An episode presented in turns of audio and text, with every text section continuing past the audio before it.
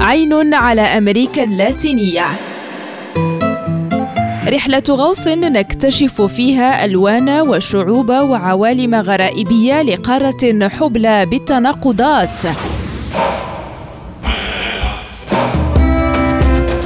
عين على أمريكا اللاتينية. برنامج يأتيكم كل يوم على ريم راديو مع هشام الأكحل. يحتضن متحف فن ما قبل كولومبوس أحد المعالم البارزه للثقافة والفنون بأمريكا اللاتينية يحتضن مجموعة من الأعمال الفنية التي تعكس ثقافة مختلف شعوب المنطقة منذ آلاف السنين.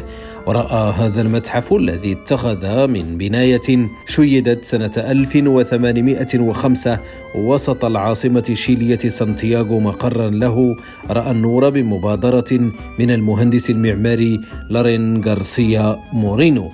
وتقترح هذه الجوهرة المعمارية على زوارها من الشيليين والأجانب أعدادا هامة من الأغراض والمنتجات الفنية القديمة التي جمعها مورينو خلال أسفاره المتكررة في دول أمريكا اللاتينية. وفي سبعينات القرن الماضي تفطن غارسيا مورينو إلى أهمية الأعمال التي نجح في جمعها وضرورة حمايتها. ووضع عمدة سانتياغو وقتئذ باتريسيو ميكيس بناية خاصة رهن إشارة المهندس المعماري لاحتضان هذا التراث الثقافي الثمين والحفاظ عليه.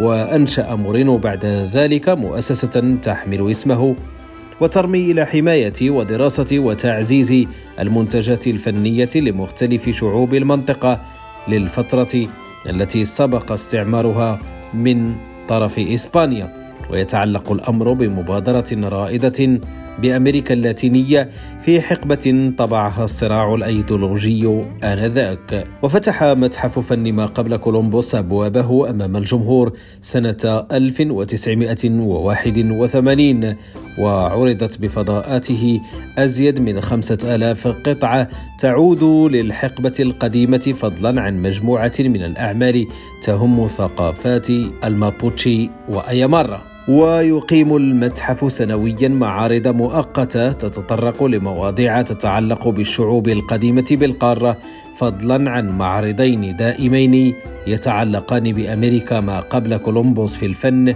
والشيلي قبل الشيلي.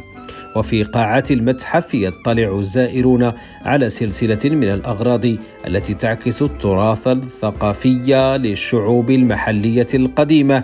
من ضمنها عدد من الأقنعة والتماثيل والمواد النسيجية والصور ومواد فنية من الذهب.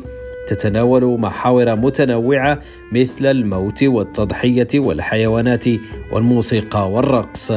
ويبسط المتحف أمام زواره جوانب من خمسين ثقافة بالمنطقة عشر ثقافات من ضمنها تمثل الشعوب الأصلية. ومن خلال أعمال استعملت في إنتاجها التقنيات المستخدمة من طرف فنان الحقبة ما قبل الإسبانية كالنقش على الحجر والرسم يولي المتحف جانبا من اهتمامه لفن النقش بالشيلي ويأخذ زائري فضاءاته في جولة بأهم مواقع البلاد ويلقي الضوء على خصوصياتها وفضلا عن ذلك يضم المعهد مكتبة متخصصة في فن المنطقة ما قبل اكتشافها من قبل كولومبوس.